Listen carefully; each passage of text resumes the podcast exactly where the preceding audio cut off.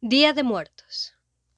Tradición nacional y propia de nuestro país de México. Esta es celebrada el primero y el 2 de noviembre, en la que se honra la memoria de todos los muertos.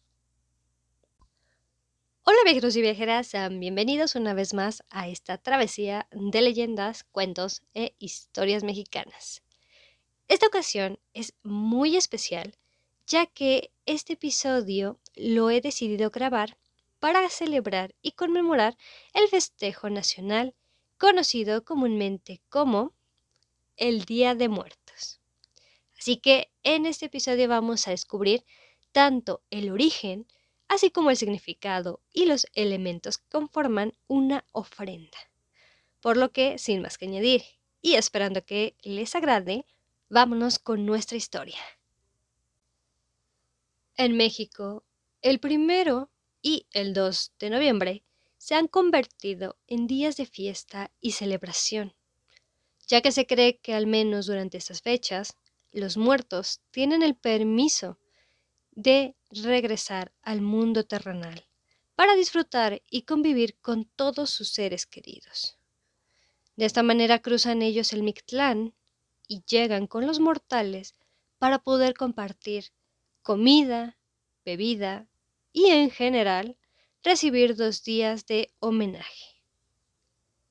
La ofrenda es uno de los principales elementos de esta celebración, ya que con platillos y goces que tenía el difunto, los integran para que los vivos le puedan rendir respeto y venerar a quienes se han marchado. Como parte de las creencias de nosotros los mexicanos, es comúnmente escuchar que después de esos días, los alimentos que se colocaron en esta misma oferta pierden el sabor y el olor, ya que los visitantes lo han consumido. En la mayoría de las ocasiones, las ofrendas o los altares para los muertos se colocan en el hogar de los familiares o incluso en la casa de los amigos del difunto, así también como están dispuestas a colocarse en la tumba de este mismo. También, dependiendo del familiar al que vaya dirigido, se designan los platillos específicos que eran gustos del muerto. Es común ver calaveras de chocolate y azúcar, sal, papel picado, incienso, frutas, e incluso perritos de barro y, lo más esencial, las fotografías de los familiares o amigos a los que se les ha puesto la ofrenda. En muchos hogares también disponen de colocar cruces o alguna imagen de santos religiosos. Y, de igual manera, es costumbre colocar juguetes y dulces en los altares que esperan recibir algún pequeño. Eso es lo que comúnmente involucra el Día de Muertos. Sin embargo, vamos a conocer el origen de una ofrenda. Desde tiempos prehispánicos existían rituales de ofrenda para los cultivos y también para los ancestros. Los nahuas consideraban a la siembra del mismo modo que lo hacían con la muerte, es decir, un ciclo constante que no podía existir sin el otro se debían cosechar los frutos para volver a sembrar. Sin embargo, meses de cosecha se temía que los cultivos llegaran a morir por ser el momento de transición entre la sequía y la abundancia. Así que, como tributo para continuar con ese ciclo, se realizaban sacrificios y ofrendas, con los que se buscaban compartir los frutos con los ancestros. Entre los principales elementos que las ofrendas tenían destacaban el cacao, dinero, cera, aves, semillas y frutas. Como parte de esta unión entre la cosecha y la muerte, los indígenas tenían dos fechas en las que veneraban ambas. Una de estas fechas era Mikaiwintuntli, o también como fiesta de los muertecitos, y la otra era la fiesta grande de los muertos. En la primera se llevaba a cabo en el noveno mes, Nahua, que era el equivalente al mes de agosto en el calendario gregoriano. Mientras que en la segunda fecha tenía lugar en el décimo mes, es decir, en octubre. Así que ese sería el origen prehispánico de lo que es Día de Muertos.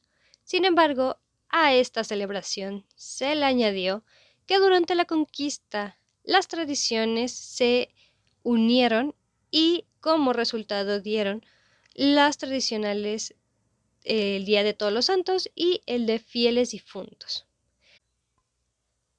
Estos días son en los que se conmemora a los macabeos y más tarde, se centraría en la ofrenda de oraciones para obtener perdón, también a través de un ritual en el que las iglesias y conventos exhibían reliquias, restos y tesoros. Por lo que ambas tradiciones se fusionaron, dejando que en la gran parte de la República Mexicana, el día primero de noviembre se dedicaría la festividad a los muertos que son niños fallecidos o pequeños. Y el día 2 sería para todos los adultos, ya sea sean jóvenes o sean mayores. Estas ofrendas o altares de muertos deben colocarse de acuerdo al día que se recuerda a los difuntos. Es decir, si es para alguien que llegó a morir en un accidente, en teoría la ofrenda se debe colocar el día 28 de octubre. A los niños se les daba el 31 de octubre y para los adultos se debía comenzar o a dejar la ofrenda para el primero de noviembre. En algunas regiones, estas ofrendas se coloca por la mañana, aunque es comúnmente que queden listas alrededor de las 8 de la noche y antes de comenzar a repartir la calaverita a los niños, que salen a pedir dulces o incluso dinero en la noche del primero de noviembre. Otro dato es que también a esta hora se cree que arriban los difuntos y en muchos hogares a partir de ahí se coloca la ofrenda y durante esos días no se cierran las puertas de las casas. Muy bien, ahora ya conocemos lo que es la festividad en general, el origen de la misma, al igual que las fechas que en las que se ponen estas ofrendas. Sin embargo, falta un punto muy importante, el cual son los elementos que debemos colocar en estos altares u ofrendas. Así que vamos a conocerlos uno por uno, así como sus significados. Uno de los principales es la flor de cempasúchil. Esta flor se usa porque en la época prehispánica se creía que su color atraía a los muertos. Incluso la pueden reconocer ya que es una flor de color naranja o en ocasiones también es color amarillo. Muchos pobladores incluso colocan caminos de flores deshojadas para que los fallecidos puedan encontrar la ruta. Agua. De acuerdo con muchas personas, el agua se dispone con la intención de saciar la sed después de que los muertos hacen su recorrido, al igual que simboliza la pureza del alma y la luz en el camino. El incienso también es colocado principalmente para poder purificar el lugar designado de esta ofrenda y puede entrar el difunto sin ningún inconveniente. Sal. Con la intención de que las almas no se corrompan, la sal tiene el papel de purificar a los muertos. Anteriormente ya hemos dicho, ya purificamos a las personas que hay dentro, al lugar donde se está llevando a cabo y la sal va a ayudar a que los muertos puedan pasar sin ningún problema.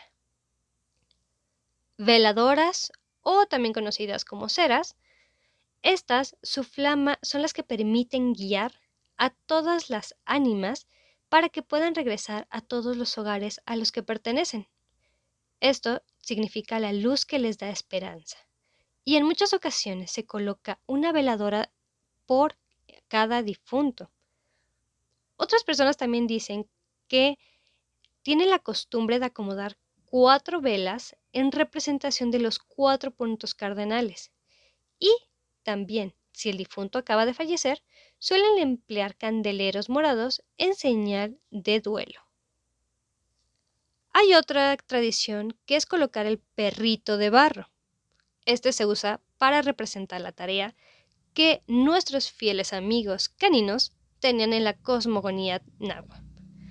Al morir, los nahuas se enfrentaban al Itzcuintlán, que era el primero de los nueve estratos del inframundo. Este sitio estaba lleno de perros choloscuincles que podían ayudar a los humanos a cruzar este río llamado Apano espero haberlo pronunciado bien, y solamente si el humano era digno, el perro los ayudaba. En caso contrario, el alma vagaría por toda la posteridad. Ahora, el tradicional pan de muerto. Se piensa como el cuerpo de Cristo, aunque también como una representación de los difuntos. Los panes de muerto varían dependiendo de la región donde se haga.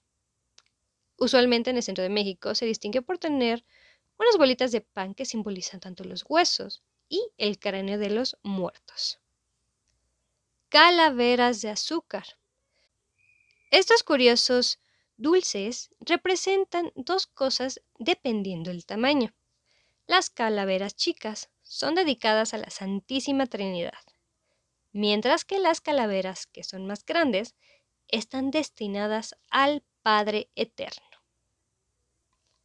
La cruz.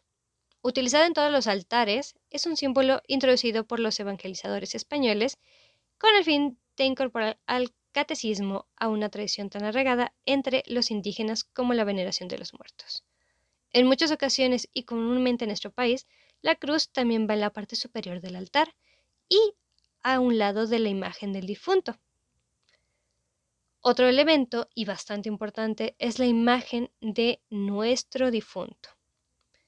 Esto se coloca para que en caso de que el espíritu del muerto se encuentre en el purgatorio, facilite su salida, ya que según la religión católica, los que mueren habiendo cometido pecados veniales, obviamente sin confesarse, deben de expiar sus culpas en el purgatorio. Hay otro elemento que es más tradicional y es el papel picado, ya que es considerado como una representación de la alegría de la festividad de este evento, así como el viento que representa para todo lo que conlleva a los muertos. La comida. Esto también es el alimento tradicional o el que era del agrado de los difuntos que usualmente comían o eran favoritos para que así nuestro ánima pueda llegar y disfrutar de su noche en compañía de todos nosotros. Bebidas alcohólicas. Este es muy a gusto de cada familia, ya que hay muertos que sí disfrutaban bastante de, obviamente, estas bebidas, así que, por respeto y siguiendo la lógica de la comida, son puestas para ese último trago de nuestra queridísima persona que falleció. Por último están los objetos personales, que igualmente hay algunos que colocan ciertos artículos que eran em, preferidos o que incluso que las llevaban siempre consigo. Esto obviamente es para tener respeto hacia los que murieron. Y aunque no lo crean, también el altar lleva un orden, no diría específico, pero es lo más recomendable que nuestra ofrenda se empiece a colocar de izquierda a derecha. Y la secuencia es más o menos esta. Primero, lo que vamos a colocar en la ofrenda va a ser las frutas. Luego van los panes. Enseguida van las veladoras o ceras. También colocamos el alimento y el copal.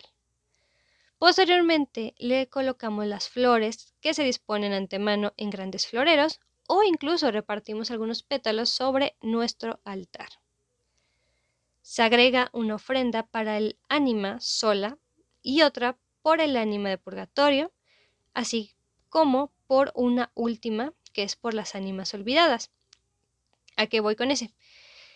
El altar, cuando tenemos diferentes estilos, por así decirlo, de, de difuntos, se secciona en tres partes, que es como mencionamos. La primera es para todas las ánimas que fallecieron sin ningún inconveniente.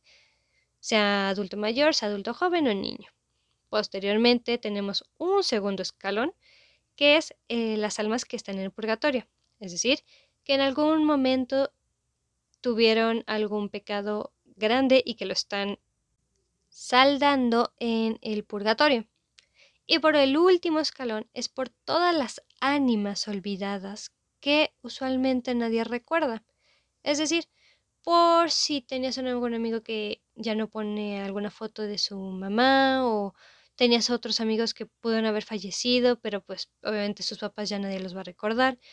Entre muchas otras circunstancias puede integrar a las personas en este último escalón. Para culminar con nuestra festividad y con toda esta explicación, ¿cuándo debemos quitar el altar? Según la tradición, una vez que se hayan ido los difuntos, los vivos pueden disfrutar tanto los frutos, comida, dulces y bebidas que se colocaron. Así que para el día 3 de noviembre se quita la ofrenda y los alimentos, así como todo lo anterior, para que se puedan repartir entre vecinos y familiares. Así que este es todo lo que deben saber acerca de nuestra hermosa tradición de Día de Muertos. No es tan terrorífica como algunos piensan, sin embargo, sí celebramos a la muerte.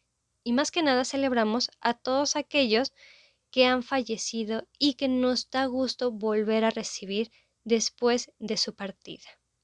Espero que les haya gustado muchísimo y, como siempre, los invito a seguirme en cualquiera de mis plataformas, sea YouTube, como el Legendarium de México, sea en Spotify, al igual que en Anchor, como Historias Mexicanas. Que disfruten mucho su evento, que disfruten mucho con sus familias, que lo gocen como todos gusten al igual que a todas las familias que han perdido un ser querido, lo lamento y espero que podamos darles un caluroso afecto en estos días. También, si les gustó el episodio de hoy, agradecería bastante si me ayudan a compartirlo, sea igual con amigos, familiares o personas que sepan que les puede interesar esta historia. Al igual que si te gustó el episodio, le des un like o también ayúdame a comentarlo si te ha agradado o si me hizo falta algún dato. Nos escucharemos en el siguiente episodio dando inicio con nuestra sexta temporada. Vamos a conocer la leyenda que nos depara nuestros primeros estados. Hasta pronto. Bye.